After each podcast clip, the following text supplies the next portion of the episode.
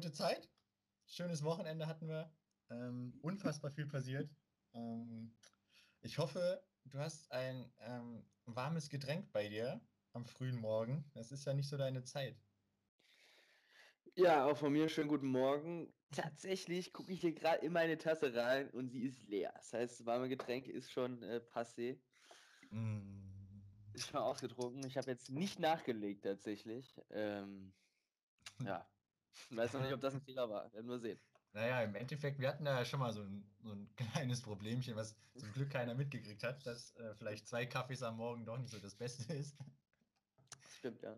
Ähm, von daher ist der eine vielleicht auch okay, wenn es ein Kaffee war. Ich weiß es ja nicht. War ein Kaffee. Ja, ein natürlich. Ein schöner Weihnachtskaffee. Mit Ah. leichter. Ja. Traumhaft. ja, da ist einer schon in Weihnachtsstimmung. Zehn Tage sind es noch. Richtig. Ja, ungewohnte Zeit, so einem Montag. Stimmt, ja. Montagmorgen. Ähm, aber ich würde sagen, der Fahrplan ähm, bleibt der gleiche, ob Montag oder Mittwoch. Ähm, starten wir doch mit Jetzt. dem elften Spieltag der Fußball-Bundesliga, der wirklich viel zu bieten hatte. Also für mich war, war es so eine Berg- und Talfahrt der Emotionen.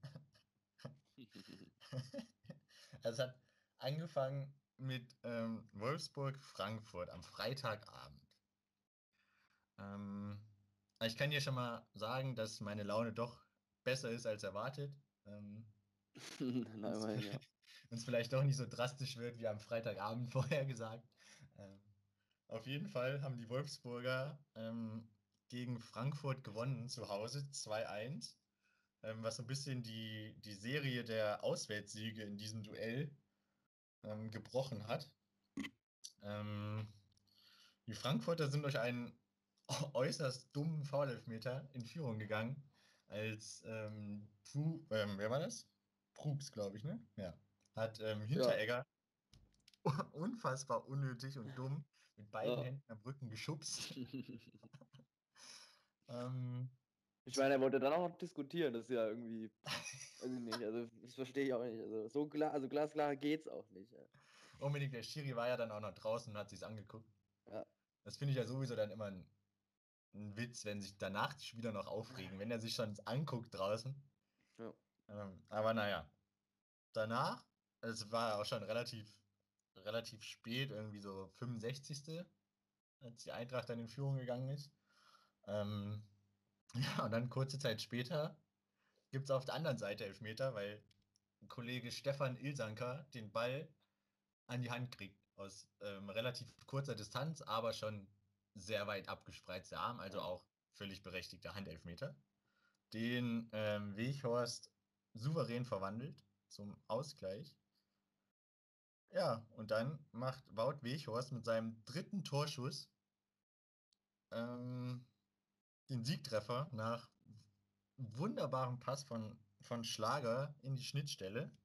Ja. Ähm, ja, und wieder war meiner Meinung nach Kollege Ilsanker ähm, ein bisschen zu langsam und hat auch irgendwie im, im vermeintlichen Sprint nochmal die Handbremse reingehauen und ist dann kurz lang, langsamer geworden. Wenn er durchgelaufen wäre, hätte man ihn vielleicht blocken können. Ähm, aber nun gut, ist nicht passiert und Trapp hatte auch keine Chance, der für mich mit Abstand der beste Frankfurter war auf dem Feld. Ähm, Ja. Man konnte sich bei ihm schon bedanken, dass ähm, man dann im Endeffekt nur 2-1 verloren hat. Ähm, ja, äh, offensiv war es äh, nix von Frankfurt. Ja. Äh, die Wolfsburger haben ziemlich stark begonnen über, über ihre rechte Seite mit einem Babu und Baku. Ähm, da hatte ich dann auch schon ein bisschen Angst, dass das noch deutlicher wird, weil die, die ersten 10, 15 Minuten von den beiden waren schon ziemlich stark. Ähm, aber dann haben die Wolfsburger auch ein bisschen nachgelassen und ja, dementsprechend ist das Niveau dann auch eher gefallen. Ähm, ja. Ja, ich könnte jetzt über, über so viele Frankfurter herziehen, ne? Leistungstechnisch. ähm, das mache ich mal nicht. Ähm, und ich würde eher mal in Frage stellen, warum man, wenn man doch zurückliegt und offensiv nichts auf die Kette kriegt, ähm, zweimal in der 85. Minute wechselt und dann einmal in der 90. Ähm, das fand ich persönlich ein bisschen spät. Aber. Nicht. Ja. Sehe ich ja. eigentlich auch so. Für mich hat es auch so gewirkt, als hätten die Frankfurter Donnerstagabend irgendwie 120 Minuten in irgendeiner Euroleague oder sowas gespielt. Also, weiß nicht, es hat nicht so gewirkt, als hätten sie eine komplette Woche irgendwie frei gehabt, auf jeden Fall. Also, äh, weiß nicht. Sie haben auch in allen äh, Werten, die es irgendwie so gibt, glaube ich, unterlegen. Nur gelaufen sind sie irgendwie so 50, Kilo, 50 Kilometer, soll ich schon sagen. 50 Meter irgendwie mehr, aber ansonsten äh, waren sie in allem unterlegen. Und ähm, ja, ich glaube, anders als ein Elfmeter hätten sie, glaube ich, nie ein Tor machen können. Das ist auch so wichtig, ja. Demnach hätten sie, glaube ich, schon mit dem 1-1 irgendwie überglücklich sein müssen, aber dass sie da natürlich verlieren, finde ich, ist eigentlich auch gerecht, dass die Wölfe zu Hause das Spiel gewinnen. Waren für mich eigentlich weitestgehend dann die deutlich bessere Mannschaft tatsächlich. Ja, auf jeden Fall. Also offensiv war es ja nix. Ähm, ja. Und ich finde auch, dass die, die 6er, 8er Position relativ spärlich besetzt ist bei der Eintracht. Das Umschaltspiel ähm, klappt meistens nur über Kostic, ähm, wenn Kostic halt einen Sprint anzieht. Und das ist, finde ich, ein bisschen zu durchschaubar.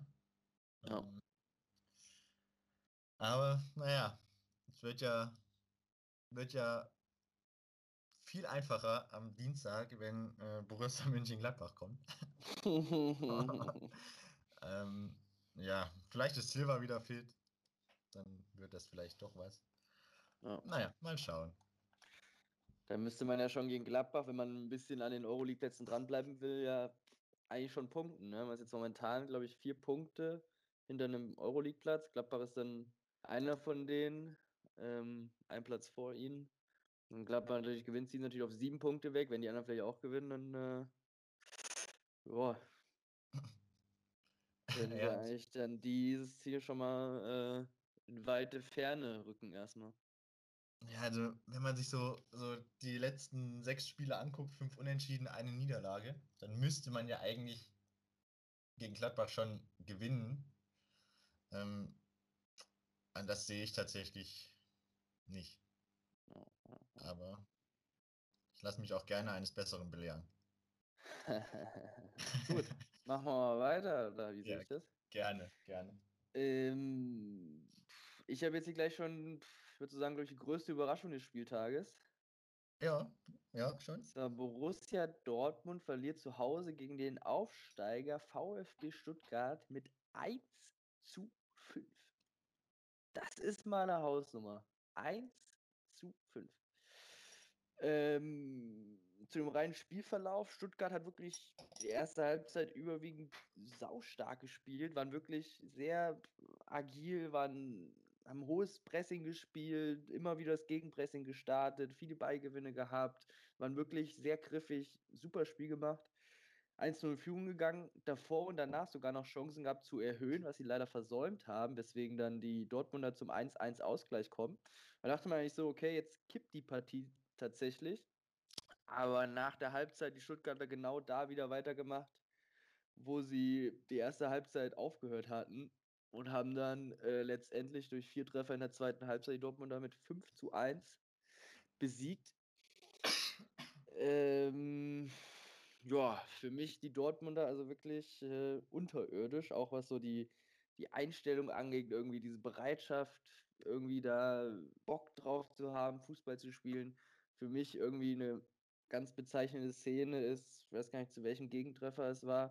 Auf jeden Fall spielt Bellingham einen katastrophalen Fehlpass noch so halb in der eigenen Hälfte, einfach so ein Ball zum Außenverteidiger, wo dann äh, der Stuttgarter Spieler dazwischen geht. Und naja, wenn ich als 17-Jähriger, ja, in der Mannschaft, wo ich jetzt auch nicht unbedingt gesetzt bin komplett, ja, so einen Fehlpass spiele, dann gibt es für mich halt nur eins, und zwar diesen Ball zurückzuholen, koste es, was es wolle, ja, da einen Sprint hinzulegen, was weiß ich. Naja, Bellingham ist halt mehr so, es waren ich will ja nicht so sagen, es war ein flotter Trab war es schon, flotter Trab war es schon, ja, aber es war nicht irgendwie, also, weiß nicht, sogar der, der, der, der Mann, der den Ball abgefangen hat und irgendwie zehn Meter eigentlich hinter ihm war, hat ihn noch überholt auf dem Weg zum Tor, ja. Ich weiß nicht, ob er letztendlich sogar das Tor dann gemacht hat. Auf jeden Fall Bellingham, weiß nicht, hatte nicht so richtig Bock, den Ball wiederzuholen. Ja, und das fand ich halt irgendwie, weiß nicht, wenn sogar so ein 17-Jähriger dann irgendwie schon solch, solche Sachen irgendwie zeigt, ja, und sowas vermissen lässt, dann weiß nicht, es zeigt irgendwie, dass da nicht alles irgendwie in Ordnung ist, tatsächlich. Naja, und demnach 5-1 natürlich eine Hausnummer. Aber die Dortmunder waren halt wirklich schon arg unterlegen tatsächlich. Noch in der zweiten Halbzeit haben sie es halt nicht geschafft, irgendwie das Ruder rumzureißen mit dem, mit dem Ausgleich da vor der Halbzeit. Deswegen ähm, ging das tatsächlich dann so in Ordnung, fand ich. Was, was sagst du zum Elfmeter, zum 1-0, also wie der zustande gekommen ist? Ja, also, weiß nicht, ob Chan wirklich dachte, er hätte Chance auf den Ball irgendwie. Also, aber er hat ja den komplett umgesäbelt. Also da war wirklich, ich glaube, glasklarer kann man einen Elfmeter irgendwie nicht, äh, nicht pfeifen tatsächlich. Boah, das war schon an der Grenze. Aber naja, egal. Ich weiß gar nicht, ob man da noch über Rot hätte nachdenken sollen oder so, aber weiß nicht, da ist ja dann noch, da war ja noch Verteidiger um ihn herum irgendwie, ne? Oder so. Ich weiß gar nicht überhaupt. Gelb hat er, glaube ich, gekriegt, ja. Aber. Ja, da ähm, ist ja genau mein Thema. Das hatte ich ja irgendwie schon mal vor drei, vier Wochen. Ähm, ja. Dass der, der Chan hat ja theoretisch noch eine Chance auf den Ball, also es war ein Zweikampf mit Ball. Ähm, und es war im Strafraum, deshalb gibt es dann nur gelb. Auch wenn es ja. von hinten war und ich da die Chance auf den Ball jetzt auch eher nicht richtig sehe. ja.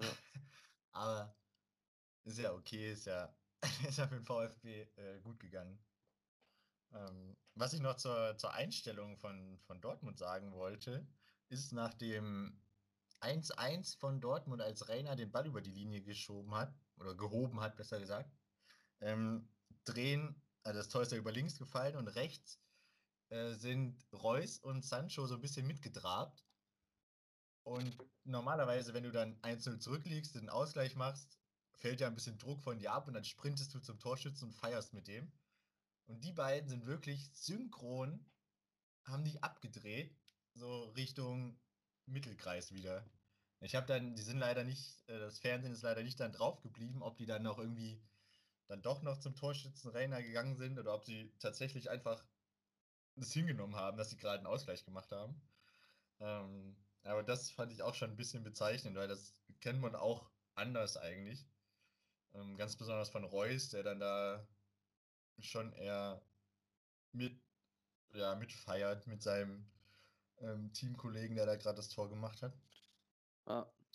Ähm, aber ja, also ich fand auch völlig verdient, auch in der Höhe, ähm, dass der, der VfB die Dortmunder so auseinandergenommen hat. Ja, auch um eine Laufstatistik vorzuführen, sechs Kilometer mehr gelaufen sind die Stuttgarter. ich wollte, ich habe es auch hier stehen, ich habe es gerade gesehen, aber ich wollte es dir nicht klauen. Sehr schön. Ähm, kann dir schon mal ja. sagen, das habe ich nochmal stehen. Ähm, Oha. Okay. Bin ich mal gespannt, ob das da dann auch kommt oder ob ich dann da. ja, ähm, hast du da was oder darf ich, darf ich nee, weitermachen? Kannst weitermachen. Ähm, dann komme ich dann mal zu, zu Leipzig-Bremen, habe ich bei mir auf der Liste. Ähm, die Leipziger haben zu Hause 2-0 gegen Bremen gewonnen. Ähm, die Bremer sind wie letzte Woche gegen Stuttgart relativ forsch und gut ins Spiel gekommen. Ähm, haben die Leipziger damit auch so, so, ein bisschen überrascht, die ersten 10, 15 Minuten. Ähm, und da war das Spiel dann schon noch ausgeglichen. Aber äh, das war es dann auch schon so mit äh, einem möglichen ja, Punkt oder Sieg für die Bremer, ähm, weil dann die Leipziger ja. sich darauf eingestellt haben, relativ zeitig. Ähm, ja, und dann war es das Spiel, was man erwarten konnte. Die Leipziger überlegen, ähm, haben sich dann die besseren Chancen rausgespielt und sind 1-0 in Führung gegangen durch einen Elfmeter. Wie sollte es anders sein? ähm, Augustinsson im Kopfballduell mit Paulsen hat er den Arm ja, sehr weit abgestreckt ähm, und dann geht er auch ins Gesicht von Paulsen und meiner Meinung nach vollkommen zu Recht hat Sören Storks da Elfmeter gepfiffen. Ähm, auch wenn es ein gewisser Herr Kofeld lautstark moniert hat, dass es doch einfach nur ein Hochspringen war ähm, sehe ich das nicht so und ähm, die Fernsehbilder ja, finde ich, ist auch klar, dass das mehr als nur ein Hochspringen ist. Also die Armhaltung ist ja, es streckt den Arm ja dann auch noch aus. Ähm, von daher, meiner Meinung nach vollkommen zu Recht, Elfmeter, ähm, den dann auch Sabitzer reingemacht hat. Ähm, ja, dann war es nur noch eine Frage der Zeit, wann das 2-0 fällt. Ähm, ja, das hat dann Leipzig wirklich wunderbar rausgespielt. Ähm, mit direkten Hackenablage im 16er. Olmo tanzt da noch einen Spieler aus und lässt Pavlenka dann keine Chance. Also, ähm, das war sehr sehenswert, 2-0 von Leipzig. Ja. Ähm, ja, und dann in der, in der zweiten Halbzeit ja, war es ein Dahingeplätschere. Die Leipziger brauchten nicht und Bremen ja, konnte nicht. Ähm, dementsprechend ähm, vollkommen verdienter Sieg für die Leipziger und ähm, Florian Kofeld hat sich in der 43. Minute schon geäußert darüber, wer Schuld hat, dass die Bremer das Ding verlieren. Als er nämlich direkt ins Mikrofon gebrüllt hat ähm, zu Schiedsrichter Sören Storks. Ähm, du hast uns das Spiel sowieso schon weggenommen oder weggepfiffen. ja. Ich weiß nicht mehr genau, was das Verb war. Ja. Ähm, aber ja, das, äh, die Meinung sollte er wahrscheinlich nach Ansicht der Fernsehbilder nochmal überdenken. Ich denke ähm, auch, ich Ja. Ganz besonders der Elfmeter. Gehe ich eigentlich bei allem so mit. Natürlich halt ein unglücklicher Elfmeter, ne? weil es natürlich ähm, erstmal unterstellen keine Absicht, wenn er, weil es ja schon eine Hochsprungbewegung ist, halt einfach unglücklich, wie so ein angeschossener Handelfmeter irgendwie ist auch unglücklich. Hier kannst du halt, kannst du halt einfach nichts gegen machen, ja. Passiert halt und ist halt blöd. Wenn du stehst dann 45 Minuten vielleicht 0-0 und dann geht das Spiel vielleicht ein bisschen anders aus, ja. Aber ja, der Schiri hat da erstmal keine Schuld gehabt bei der Sache. ja. Äh. Aber das, das Problem war halt, dass er den Arm dann so leicht auch noch ausstreckt. Wenn er ihn angewinkelt lässt, dann kann man vielleicht ja, drüber diskutieren. Ja. Ähm, aber das, ja. ich finde das Ausstrecken, also es war klar keine Absicht. Ähm, dann hätte man ja wahrscheinlich auch irgendwie über Rot nachdenken müssen, weil es ja nicht nur ein Wischer war, sondern ähm, ja, auch, auch, kein Schlag, aber ja, ich war alles richtig gemacht mit Gelb und ähm, Elfmeter. Und es lag auch nicht an, es lag noch nicht an dem Schiedsrichter, zumindest bei diesem Spiel, dass es so ausgegangen ist, wie es ausgegangen ist. Ähm, um schon mal ein bisschen vorwegzunehmen, was noch so kommen wird.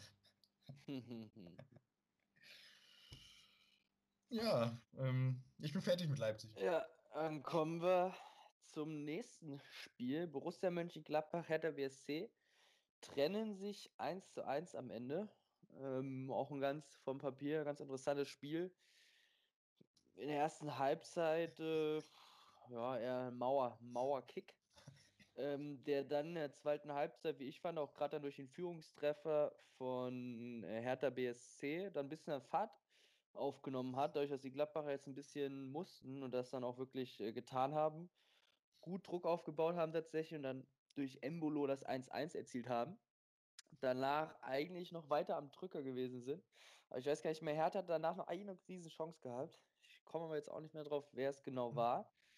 Ähm, aber ansonsten dann hinten raus, gerade die Gladbacher eigentlich eher am Drücker gewesen und ähm, hätten auch torschussmäßig 16 zu 7 für die Gladbacher auch ansonsten in den meisten Statistiken überlegen. 55% der Zweikämpfe gewonnen. Hätten das Ding eigentlich holen müssen oder holen können auf jeden Fall. Haben sie leider nicht getan. Also rennen sie dann noch ein bisschen ihren in der Erwartungen in der Liga hinterher. Äh, nicht so wie in der Champions League unter der Woche.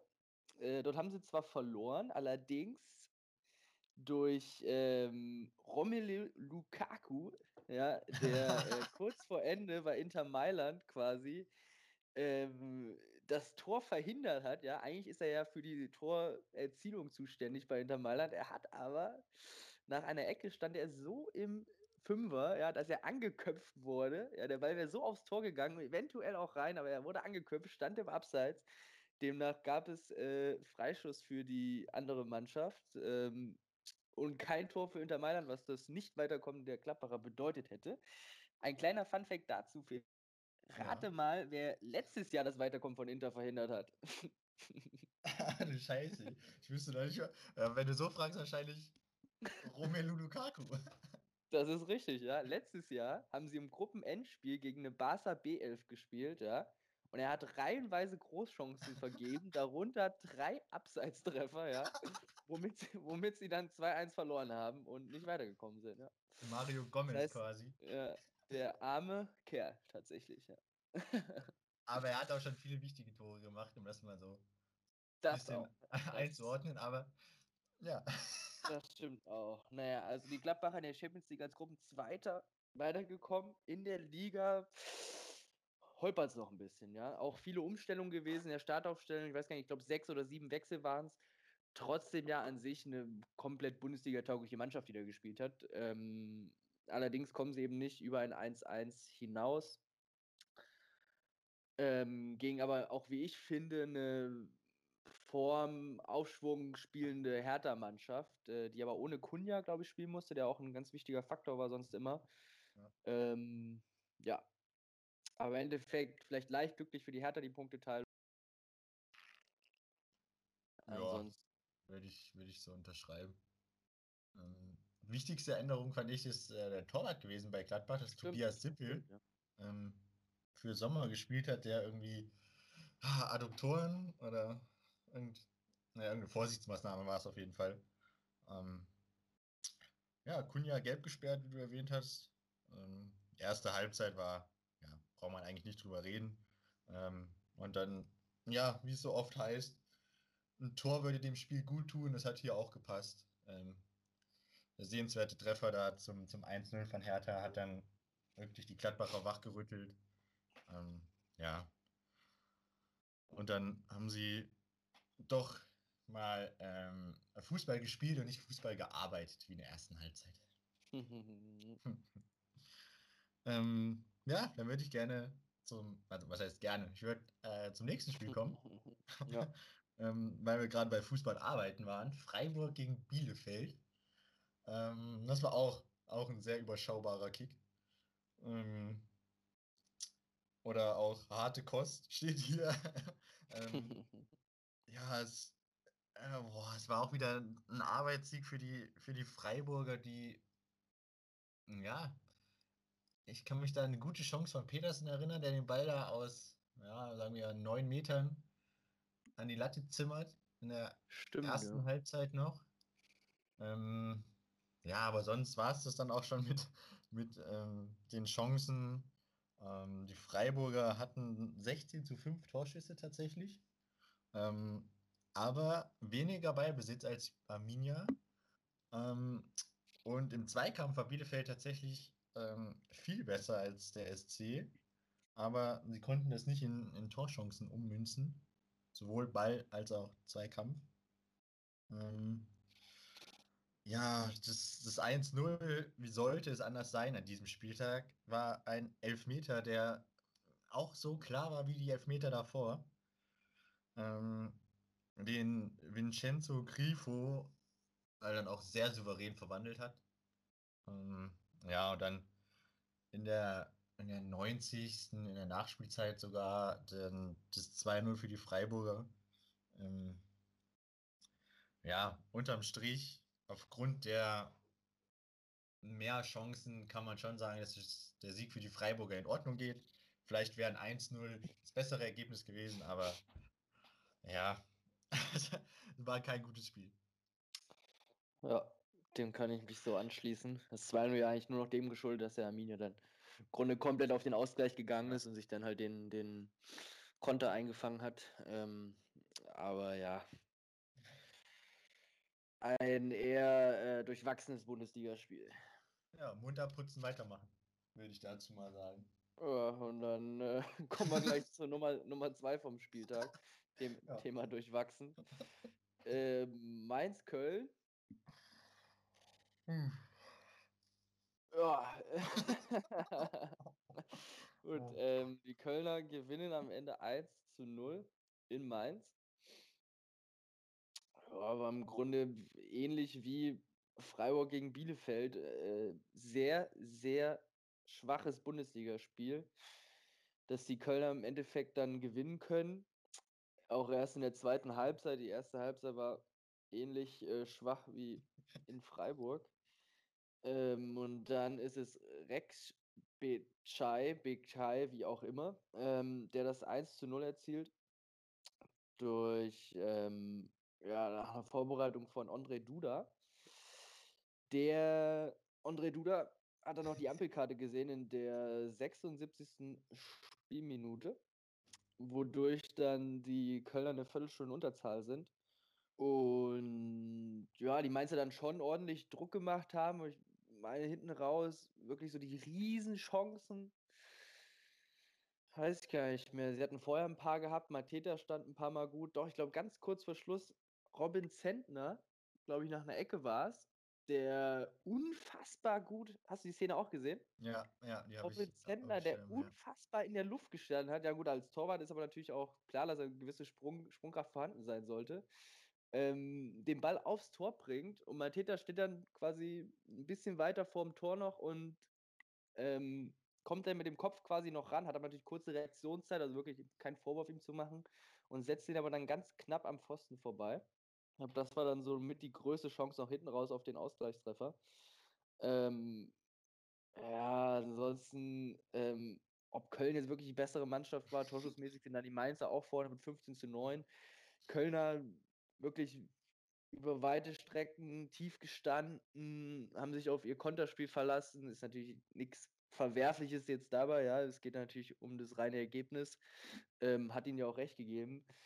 Aber die Mainzer halt wirklich über weite Strecken dann zu schwach, wenn sie den Ball haben müssen im Spielaufbau, ist dem wirklich wenig eingefallen. Ja, also da ging es über den ersten Pass nach vorne und da war der Ball eigentlich schon im Jenseits irgendwo, ja. Also ähm, demnach, ja, ein knapper Sieg für die Kölner geht schon vielleicht gerade so in Ordnung, wenn nicht ein 1-1 oder 0-0 wäre dann auch für den Spielverlauf auch angemessen gewesen. Ja, apropos Null, also es war null Risiko drin. Ja, Beide waren eher auf Sicherheit aus. Ja, und dann ist halt klar, dass da relativ wenig nach vorne passiert. Ähm, das war tatsächlich der erste Sieg von Markus Gisdol in Mainz. Ähm, ja, dann habe ich hier noch stehen, dass André Duda 38 Sekunden für seinen ähm, Platzverweis gebraucht hat. Ähm, die erste gelbe Karte und die zweite gelbe Karte lagen 38 Sekunden auseinander, zumindest laut ähm, Sky-Kommentator. Ähm, und zwar tatsächlich auch beides Mal gegen Kevin Stöger. Ähm, der ja Hm. Ex-Düsseldorfer ist. Vielleicht hat das so einen kleinen Zusammenhang. Köln-Düsseldorf. Ähm, aber ja, das noch dazu. Sonst habe ich dem auch nichts hinzuzufügen, weil das hat das Spiel einfach nicht verdient, da so lange drüber zu reden. ja. Ähm, deshalb würde ich gerne zum Topspiel kommen. ja. Ähm, die Bayern waren an der alten Försterei bei Union Berlin zu Gast ähm, und sind tatsächlich nicht über ein 1 zu 1 hinausgekommen. Ähm, was ich tatsächlich auch aufgrund der ersten Halbzeit auch eher als glücklich einordnen würde, weil die Münchner defensiv schon wieder so große Lücken hatten, dass Avonie ähm, ja schon öfters mal alleine Richtung Neuer gelaufen ist. Ähm, und da hätte man vielleicht doch schon den einen oder anderen noch verwerten können. Ähm, aber okay, ähm, die zweite Halbzeit ging dann ganz klar an die Münchner.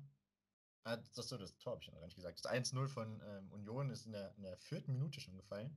Nach Ecke von Drimmel auf Prömel. Ähm, ja, dann zur zweiten Halbzeit. Die Bayern haben dann wieder den Fußball gespielt, den man kennt, Ballbesitz und die letzte Reihe, ja, Höhe der Mittellinie. Ähm, kam aber dann nicht so entscheidend durch. Der letzte Pass war ja nicht so gut. Ähm, hatten auch jetzt nicht so die ganz große Anzahl an Chancen.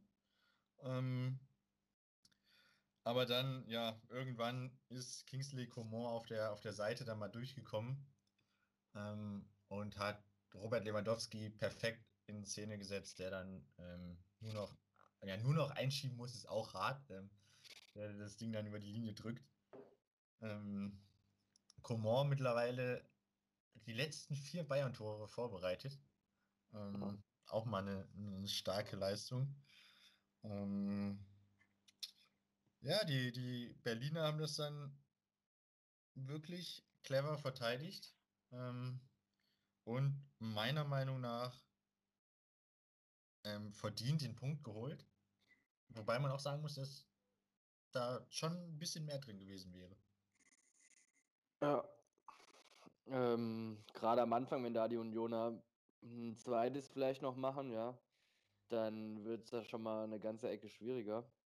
Ich meine, auch in der zweiten Halbzeit gab es ein oder andere Möglichkeit für die Unioner. Nicht mehr so in der Masse wie gerade zu Beginn. Ähm, aber ansonsten auch, ich glaube, die Torschussstatistik 12 zu 12 ziemlich ausgeglichen.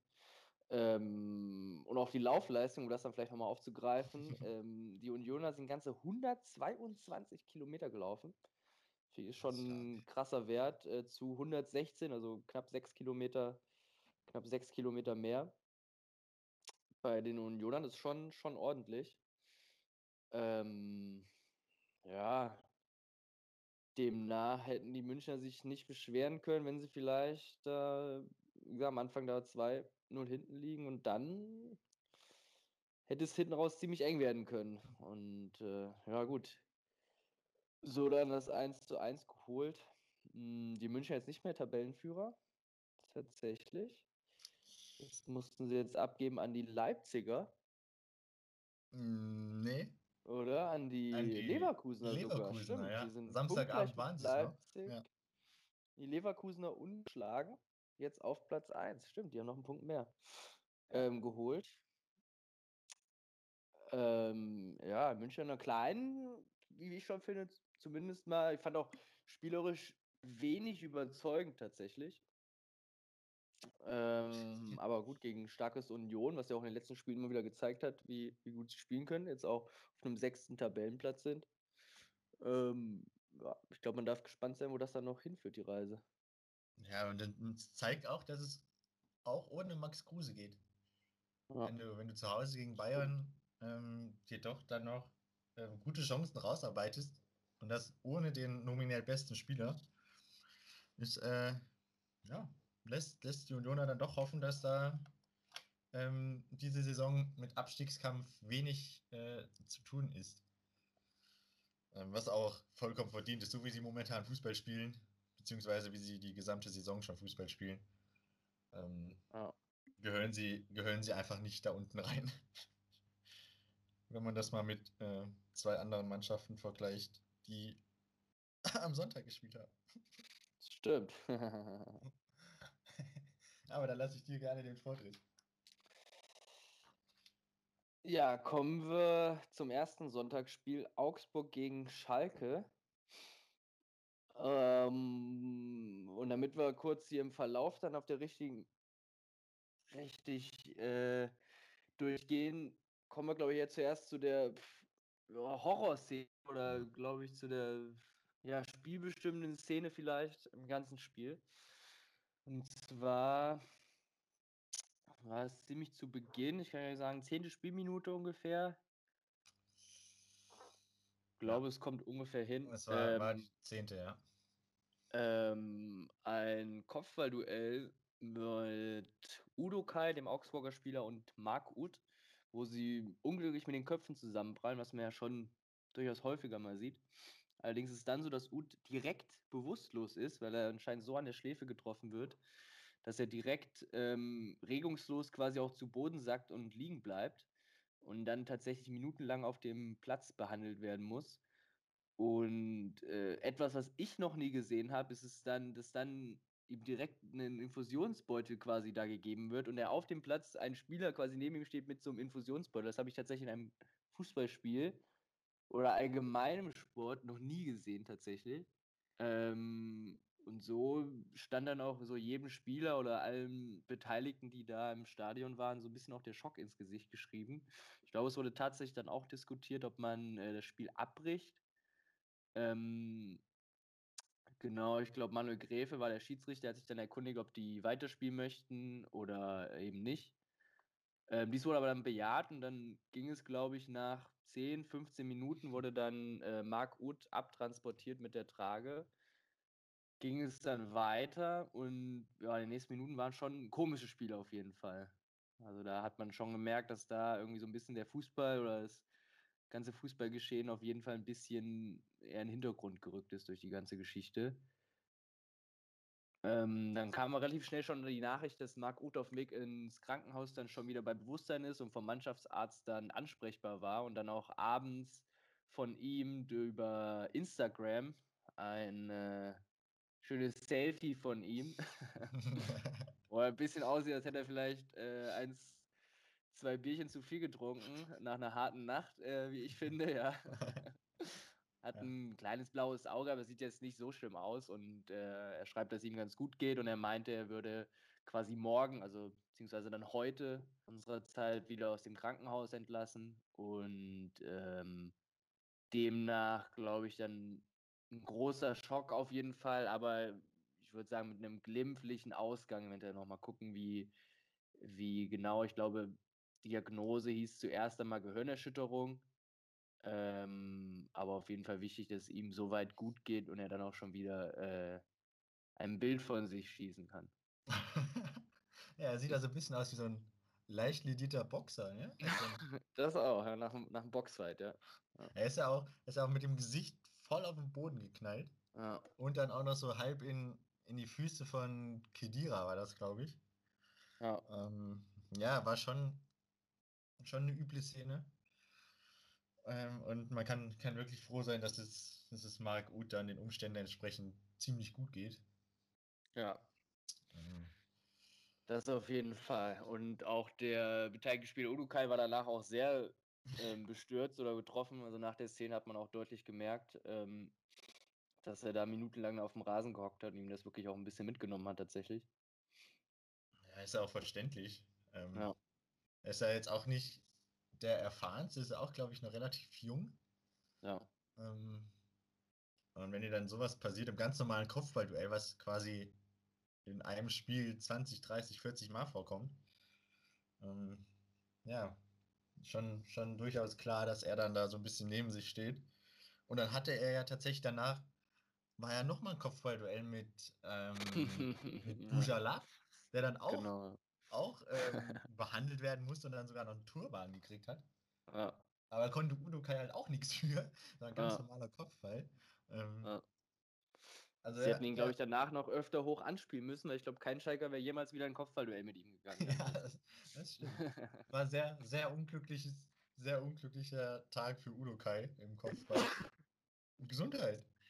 Entschuldigung, danke sehr. Hm. Ähm, aber ja, ist ja man, man kann ihm keine Schuld zuweisen. Also es ist alles mega unglücklich gelaufen. Ähm, und aber dann im Endeffekt auch noch relativ glimpflich ausgegangen für die Bilder, ja. die man da gesehen hat. Ja, ähm, ich denke auch. Dann, ähm, ja, machen wir mit dem vermeintlich Unwichtigeren dann mal weiter. Oder nicht nur vermeintlich, sondern tatsächlich unwichtigeren Dingen dann weiter. Und zwar, das Spiel ist im Endeffekt 2 zu 2 ausgegangen. Ich glaube, so nah waren die Schalker, sind lange nicht mehr an einem Sieg dran. Ähm, unglücklich zurückgelegen in der ersten Halbzeit durch ein Eigentor von Suat Serda 1-0. Die Führung für die Augsburger in der Halbzeit. Und dann in der zweiten Halbzeit war es dann Benito Raman, der durch ja, eine schöne Vorlage von dem Augsburger Verteidiger, Gruezo war es, glaube ich, oder Grüzo, wie auch immer. Gruezo, passt äh, Gruezo, sehr schön. Äh, das 1 1 erzielt hat. Danach dann eine gelb-rote Karte für Niederlechner. Also die Schalker gute ja, 35, fast 40 Minuten in Überzahl, woraus sie dann auch knappe 10 Minuten später Kapital schlagen konnten. Bujelab mit dem 2 zu 1 Führungstreffer. Ja, und dann äh, dachte man eigentlich, äh, der Rekord für die Schalker sei eigentlich dahin. Ja, es war dann äh, 90 Minuten gespielt, es ging an die Nachspielzeit und die Schalker konnten sich berechtigte Hoffnung darauf machen, dass sie mal wieder ein Spiel gewinnen. Ähm, bis dann der Herr Richter kam und nach einer schönen Flanke mit dem Kopf den Ausgleichstreffer in der 93. Spielminute erzielt. Ja, und somit, äh, ich glaube, da waren die Schalker auch äh, ein bisschen geschockt, ähm, dass sie das nicht über die Zeit bringen konnten. Ich glaube, danach ja sogar noch eine Chance für die Augsburger. Mm, ja, die hatten noch eine Chance und Mascarell hat dann auch noch einen Freistoß in der 96. oder sowas. Ja, ähm, ja, aber jedenfalls, weiß nicht, ich glaube in der momentanen Lage typisch irgendwie, dass Schalke das nicht einfach irgendwie über die Zeit schaukelt, in Überzahl 40 Minuten lang das Spiel zu gewinnen. Weiß nicht, was man da dann noch sagen soll, ja, aber jetzt ist es, glaube ich, das äh, 27. Spiel gewesen, ja. was sie nicht gewinnen konnten. Jetzt unter der Woche kommt dann das Nummer 28. Mhm. Mhm, das wird äh, spannend. Was, ob die Schalker, auf jeden Fall machen sie die 30 dieses Jahr nicht mehr voll. Ja, nein, immerhin. das kann man ihnen immerhin mal so lassen. Ähm, und sie haben auch 2020 schon einen Sieg gehabt, das muss man auch mal dazu sagen. Der, der letzte Sieg war ja ähm, gegen Gladbach, war ja schon in diesem Jahr. Muss man auch mal noch, noch unterm Strich dazu sagen. ähm, aber ich fand, die Schalke haben für ihre Verhältnisse ähm, ja, ich würde sogar so weit gehen, das beste Bundesligaspiel diese Saison gemacht. Ja. Ähm, hätten meiner Meinung nach auch den Sieg verdient gehabt, aber ja, wer es dann in, wer es dann einfach nicht schafft, in Überzahl das Ding 40 Minuten lang in Überzahl nicht über die Zeit zu bringen, ja, ist halt dann auch fragwürdig, ob die Mannschaft es dann doch wirklich verdient hat. Aber ja, aber die Schalker sind sechs Kilometer mehr gelaufen als die Augsburger. Ähm, und das, obwohl sie mehr Ball hatten, mehr Ballbesitz hatten. Ja. Finde ich auch ein bisschen erstaunlich, weil normalerweise ähm, ist das ja eher so gegenteilig. Wer im Laufen, also wer mehr läuft, hat weniger den Ball, weil du mehr hinterherläufst. Aber ja, die Schalker haben uns eines Besseren belehrt. ja. Ähm, ja, dann würde ich den Spieltag gerne mal abschließen. Ja. Ähm, und von einem sehr komischen Spiel in Augsburg zu einem sehr komischen Spiel in Leverkusen kommen. Ähm, es hat furios, äh, erstmal Leverkusen gegen Hoffenheim. Die Werkself hat ähm, 4-1 gewonnen und ist damit, wie eben schon erwähnt wurde, Tabellenführer. Ähm, das Spiel hat unfassbar dynamisch begonnen, wie man es eigentlich erwarten konnte, wenn Leverkusen auf Hoffenheim trifft. Ähm, in, der, in der vierten Minute ist es eine kurz ausgeführte Ecke von Bailey ähm, im Doppelpass mit Amiri, der dann wirklich sehenswert zum 1-0 für die Leverkusener trifft. Ähm, hier Pascha, ähm, ehe dann nach, ich glaube, es war eine Ecke von Hoffenheim, ähm, der Ball dann so ein bisschen in den eigenen Reihen gehalten wird und Kramaric dann aus, ja, sagen wir 65 Metern einen Rückpass zu Baumann spielen will, der dann aber aus Hoffenheimer Sicht leider unterwegs verhungert ähm, und Leon Bailey einlädt, ähm, das 2 zu 0 zu machen. Ähm, ja, dann kann man schon sagen, geht man in der Halbzeit. Ähm, ja, und dann ging das Spektakel so richtig los. Mhm. Ähm, spielerisch war es eher ein Ticken ja, überschaubarer von Leverkusen, die die Hoffenheimer erstmal ein bisschen machen lassen haben. Ähm, dann kurz nach der Halbzeit, 54. war es, glaube ich, hat ähm, Christoph Baumgartner, heißt der Christoph? Ja, er heißt Christoph, ähm, auch sehenswert ähm, den Anschlusstreffer gemacht aus ja, 20 Metern geschlänzt ins äh, obere Eck. Radetzky keine Chance. Ähm, ja, und dann war wieder ein bisschen, ein bisschen Spannung auf dem Kessel, die sich dann auch irgendwie entladen musste. Man hat, man hat da schon so gemerkt, dass da, ähm, ja, dass da das Spiel nicht mit 22 Mann beendet wird. Und so war es dann auch.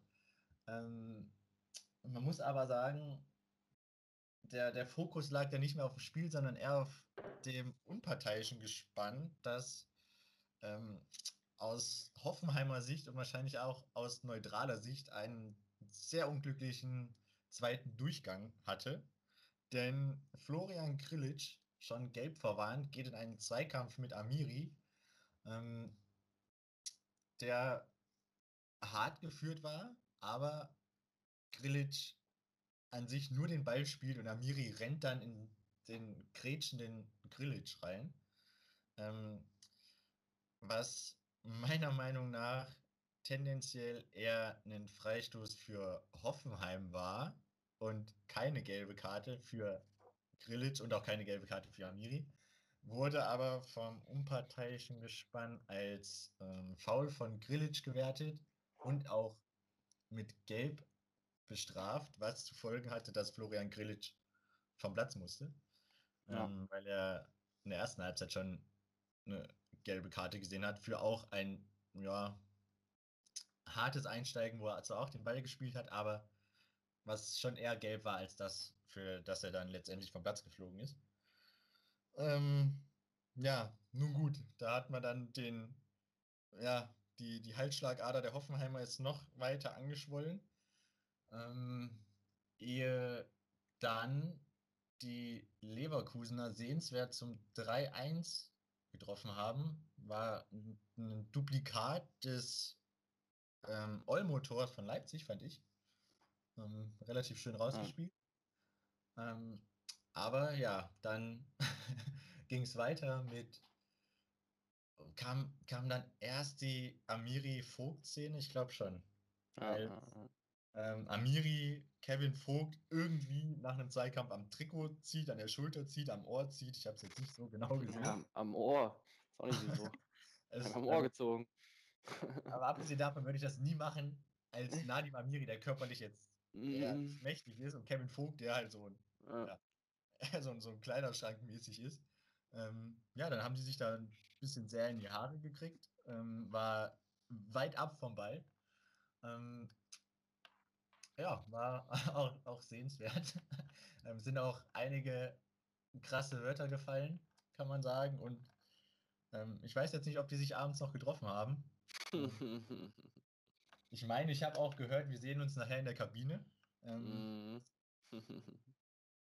das kann ich leider nicht äh, bezeugen, ob sie sich in der Kabine noch gesehen haben und wie das ausgegangen ist. Ähm, auf jeden Fall haben wir, meine ich, beide gelb gesehen, auch vollkommen zu Recht.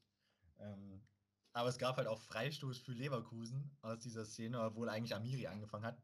Was dann natürlich dann auch bei Hoffenheim ähm, ja, keine Freude veranstaltet hat, wie auch immer. Ähm, ja, dann kurz und knapp hat dann auch noch Posch in der 78., 80. Ähm, gelb-rot gesehen, weil er äußerst dumm mit Absicht den, den Ball mit der Hand wegschlagen wollte. Ja. Äh, vollkommen zu Recht. Ja, und dann kurz vor Schluss, die Leverkusener brauchten nicht mehr, die Hoffenheimer konnten logischerweise nicht mehr mit neun Mann. Ähm, Gab es dann noch einen Handelfmeter, der auch äußerst klar war, ähm, den Lukas Lario dann neben den Pfosten setzt. Ähm, unterm Strich hochverdientes, äh, hochverdienter Sieg von Leverkusen mit einem faden Beigeschmack, weil ich auch vergessen habe, dass in der ersten Halbzeit die Hoffenheimer eigentlich einen Elfmeter hätten kriegen müssen äh, was mir jetzt gerade wieder so eingefallen ist. Ähm, Stimmt, ja. Als Sinkgraven Baumgartner voll auf den Fuß tritt in der, ähm, im Strafraum, aber der Schiedsrichter das als in die Zange nehmen, weil dann zwei Hoffenheimer waren. Es waren Baumgartner und noch einer, ich weiß jetzt leider nicht mehr, wer der andere war. Ähm, hätte vielleicht Köln sich auch melden können. Ja. Ähm, ja, haben sie aber nicht. Und dementsprechend ja, kann ich auch verstehen, dass die Hoffenheimer nicht an dem Abend nicht so gut auf Schiedsrichter Martin Petersen zu sprechen waren. Ja, ja. Für mich auch das 4-1 auch deutlich zu hoch für so den Spielverlauf. Hoffenheim da auch gute Chancen. Gerade auch nach dem Anschlusstreffer, glaube ich, waren sie wirklich drauf und dran, äh, den Ausgleich zu erzielen. Ähm, ja, sehr unglücklich aus Sicht der Hoffenheimer. Ja, es lag, also meiner Meinung nach lag es leider an der ersten gelb-roten Karte, dass sie danach dann, dass die Hoffenheimer dann auseinandergefallen sind. Ja. Ähm, weil die Leverkusener das dann einfach doch als Top-Mannschaft cleverer machen, ähm, wenn man in Überzahl ist und wenn man dann noch führt zu Hause. Ähm, als Tabellenführer nutzt man sowas natürlich aus. Ja, das ist richtig. Ähm, Geschenke soll man annehmen, auch in der Vorweihnachtszeit. Das haben die Leverkusener gemacht und sind damit ja, Tabellenführer. Yes. Ähm, ja, dann äh, bin ich soweit durch mit meinem Spieltag. Alles klar. Ähm, dann ist ja gestern auch noch, noch was ähm, neben den kuriosen Fußballspielen passiert, oder nicht? Ähm, ja, die Nachricht erreicht uns, glaube ich, so um die Mittagszeit.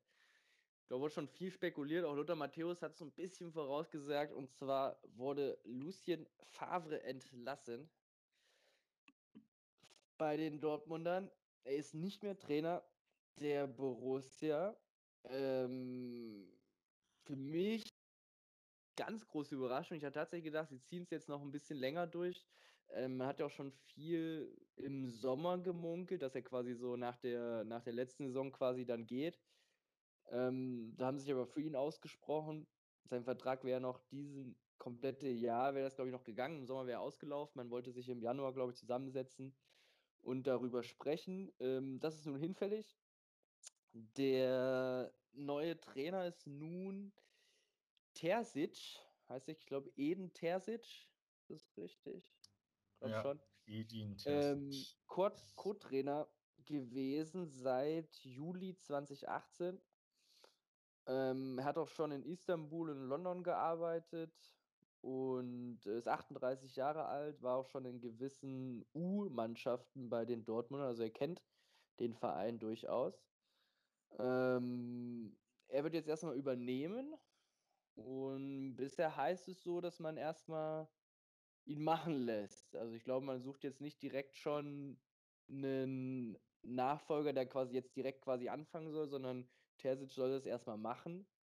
Und ähm, ja, dann wird, glaube ich, im Sommer im besten Falle weitergeguckt. Eventuell, wenn es unser Terzic auch nicht besser laufen sollte, guckt man vielleicht schon früher, ich weiß es nicht. Ähm, ein Name, der immer wieder gehandelt wird, ist äh, Marco Rose, Cheftrainer der Gladbacher.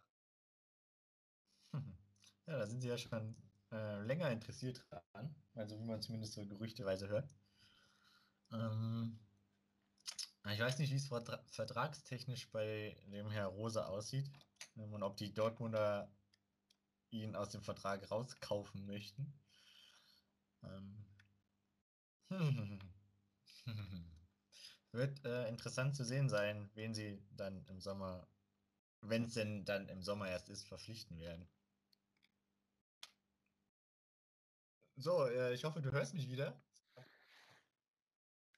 Ja, Ah, Es hört sich gut an, ich höre dich auch. Top. sehr schön.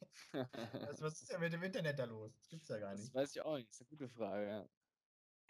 Vielleicht sollten wir, vielleicht war das ein Zeichen, dass wir uns ein bisschen, ein bisschen ranhalten sollten. Ja, das ein Zeichen, ja. Dann- ja, dann lass uns doch mal zurück zu Favre kommen. Da war ja, glaube ich, irgendwie, also das letzte, was ich noch auf dem Schirm habe, ist, dass äh, der BVB an Marco Rose interessiert sei. War das richtig? Das ist richtig. Ähm, ja, und da habe ich, glaube ich, auch irgendwie gesagt, mit Ablöse und ob sie das bezahlen wollen, bla bla. Ähm, es gibt ja momentan auch, so spontan würde mir jetzt keiner einfallen, der ähm, Nachfolger werden könnte. Ja, ich hatte dann noch gesagt, ähm, vielleicht ist es dann, es war ja auch im letzten Jahr ungefähr zur gleichen Zeit bei den Münchnern, dass dann Hansi Flick eingesprungen ist. Äh, vielleicht kommt es auch zu so einer Erfolgsgeschichte, dass sie vielleicht äh, in einem, drei, vier Monaten sagen, hey, der Terzic macht das ziemlich gut. Ähm, soll der Rose doch bleiben, wo er ist? Wir behalten den Jungen erstmal. Kann natürlich auch sein, ja, wenn sie ihm jetzt wirklich tatsächlich ernsthaft die Chance, Chance geben. Hm, ja, stimmt. Das. Ha, gar nicht so weit gedacht. Das kann sein, ja, klar. Ja. Aber an sich wüsste ich ja auch nicht, weiß nicht, ähm, wer da so ist.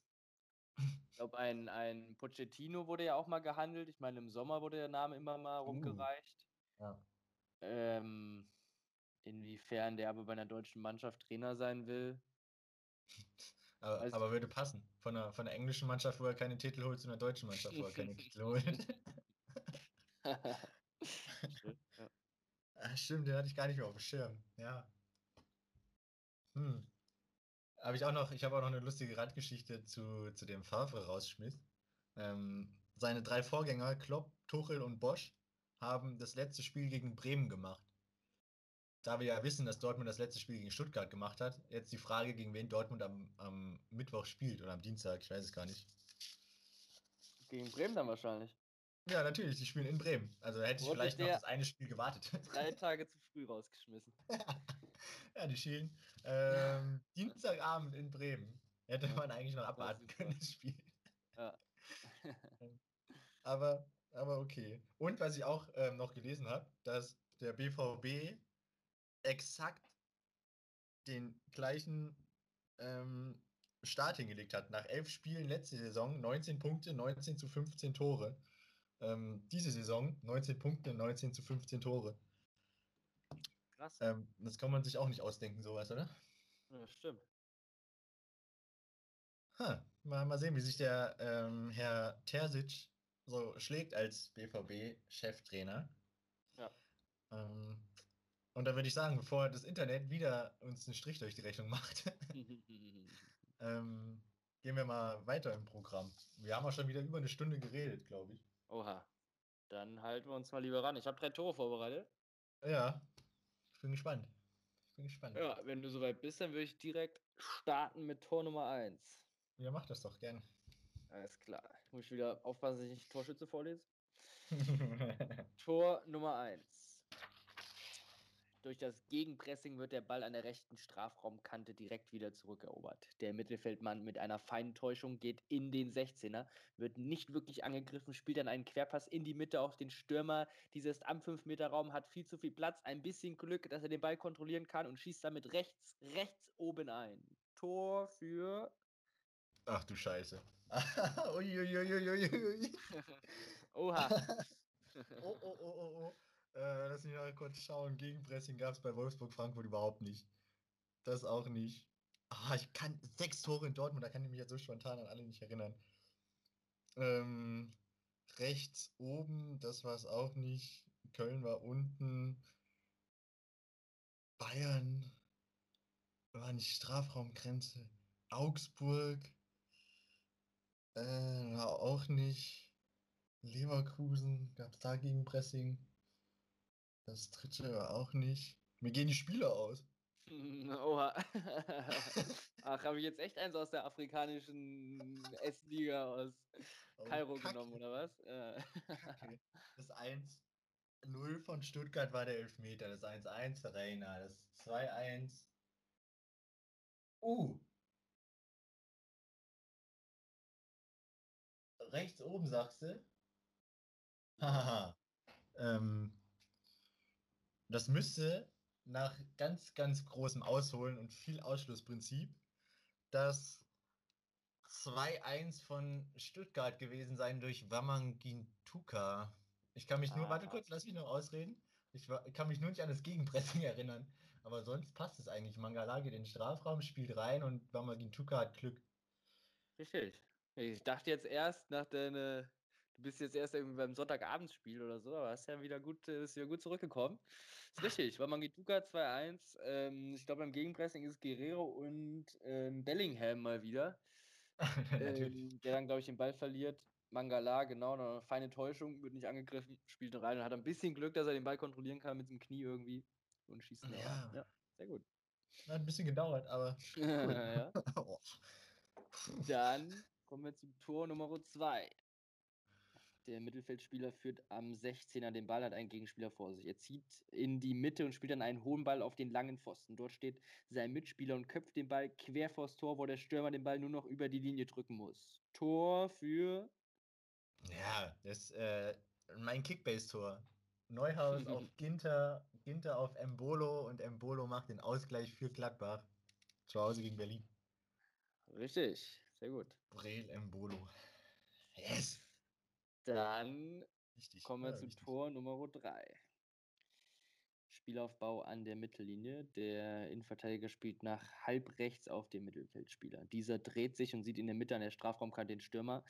Er lässt die Mitte klatschen auf den Offensivmann. Dieser lässt den Gegenspieler aussteigen und schießt mit rechts, links unten ein. Tor für.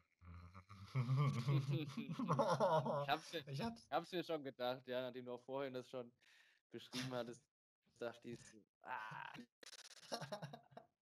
ja, ähm, nachdem du äh, das Einschieben gewählt hast und nicht das Einheben, würde ich mich dann mal auf Danny Olmo zum 2-0 für Leipzig festlegen.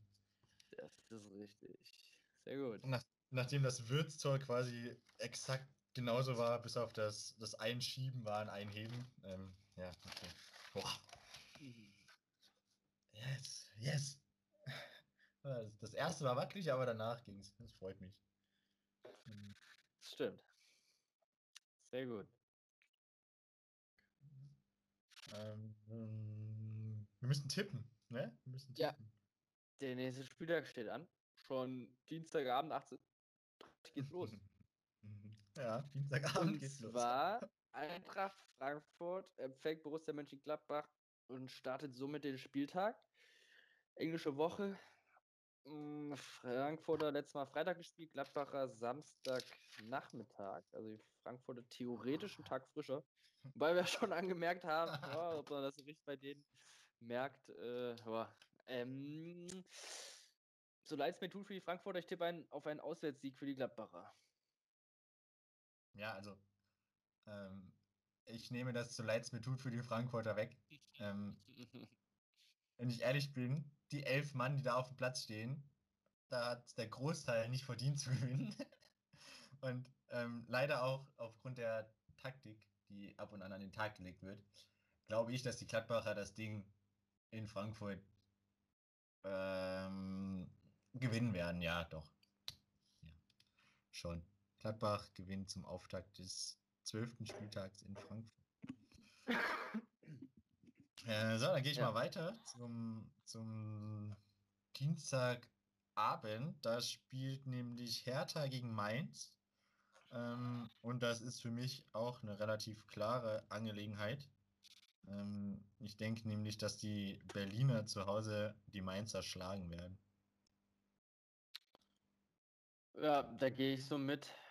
Die Mainzer einfach weiterhin zu schwach bleiben da weiterhin hinten drin.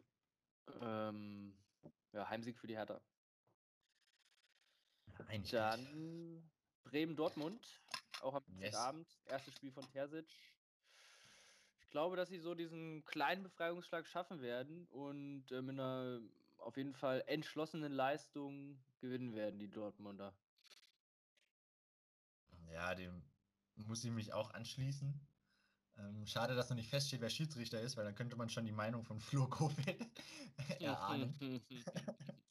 Aber ich glaube auch, dass die, die Dortmunder ähm, jetzt zeigen werden, was sie, was sie können und dann ja mal wieder den, auch den neuen Trainerbonus noch ähm, auf ihre Seite holen werden und in Bremen gewinnen werden.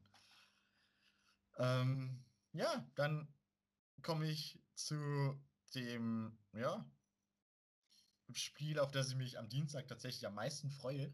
Ja. Ähm, denn die spielstarken Stuttgarter haben die ebenfalls spielstarken Union Berliner zu Gast. Ähm, was wird, also ich hoffe, dass es ein schönes Spiel wird. Ähm, ich glaube, aufgrund des momentanen äh, Höhenflugs, des noch höheren Höhenflugs als die Berliner, bisher haben, wird Stuttgart das Ding zu Hause gewinnen, weil Wamagituka momentan ja das Tor trifft, wie er will. Ja, ich tippe auf ein Unentschieden bei den beiden. Ich glaube auch, dass es ein schönes Spiel wäre. Ich könnte mir so ein, so ein 3-3 oder so, das könnte ich mir ziemlich gut vorstellen. Ähm, torreich. Torreich, ja. Ich äh, gehe auf Unentschieden. Okay, okay, okay. Dann kommen wir zum Mittwoch. Yes. Ähm, Spiel Nummer 28 der Schalker. Wir empfangen Freiburg. Zu Hause gegen Freiburg. Natürlich ohne Fans, also Heimvorteil bringt jetzt auch nicht so viel. Sie waren ja wirklich nah dran jetzt gegen Augsburg, ne? Ja, sehr nah dran. Ist die Frage, ob sie jetzt äh, tatsächlich den Dreier holen können. Aber die Freiburger sind auch nicht so zu unterschätzen, obwohl sie die Saison noch nicht wirklich ähm, überzeugen konnten.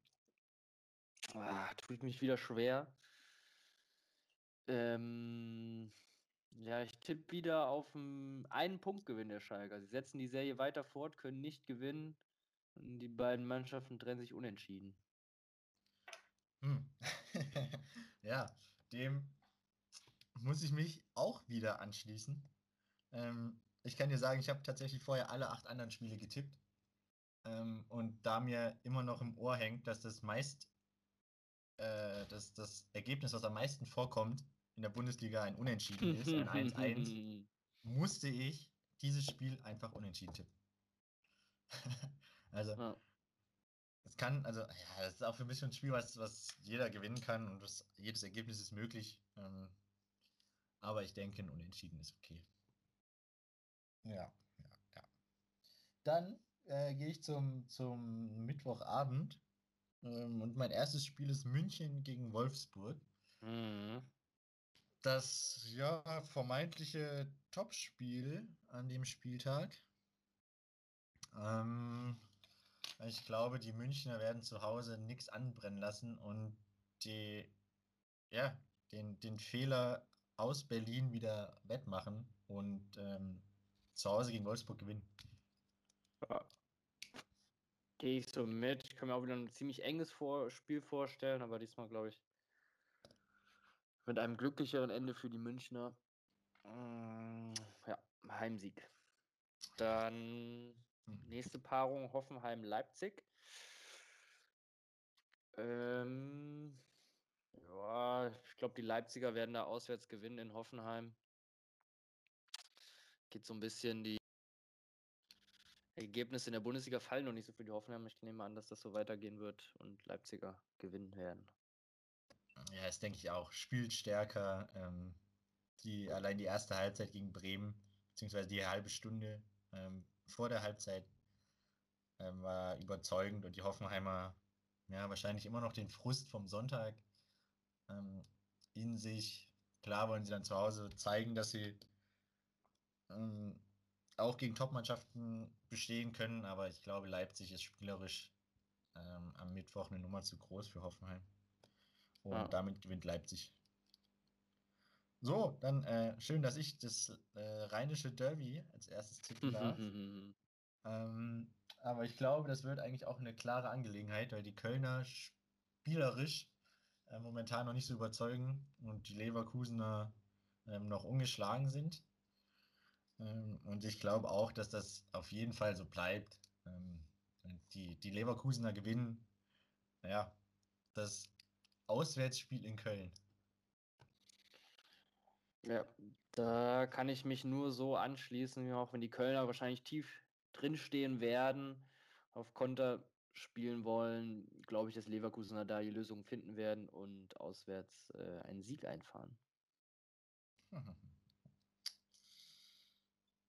Ja, äh, kommen wir zum letzten Dann- Spiel, ne? Yes, Arminia Bielefeld Augsburg. Der 16. gegen die Augsburger, die 10. sind. Ich tippe auf einen Auswärtssieg für die Augsburger. Hm. Hat er nicht gesagt. Es ist aber ärgerlich, dass ich da auch mitgehen muss. ich glaube nämlich, dass die, die Augsburger spielerisch doch noch einen Ticken besser sind als die Bielefelder. Ähm, und da ja keine Fans in den Stadien zugelassen sind, ähm, gewinnt Augsburg in Bielefeld. Und damit haben wir acht Spiele gleich getippt. Acht Spiele haben wir gleich getippt. ja, Stuttgart Union. den, der Stuttgart Union macht den Spieltag aus. Ne? Yes. Okay. also das Beste fürs Tippspiel wäre, wenn Union gewinnt, weil dann wird es auf jeden Fall unentschieden. Ja. ja, also Stuttgart Union macht es, okay. entscheidet unser Spiel. Ja. Yes. Gut. Hast du noch was, was du gerne loswerden möchtest? Ähm, ja, ich hoffe, dass äh, am Donnerstag, wenn wir uns da schon wieder hören, äh, das Internet vielleicht ein bisschen besser läuft. Wollte ich auch gerade sagen, ja. Zum Abschluss dann äh, hoffentlich nächste, nächstes Mal am Donnerstag ohne Internetprobleme. ja, aber Und, sonst habe ich äh, äh, nichts mehr. Alles klar, dann freuen wir uns jetzt auf die englische Woche, Dienstag und Mittwochabend. Ja. Und dann würde ich sagen, bis Donnerstag hoffentlich ohne Internetprobleme. Macht's gut.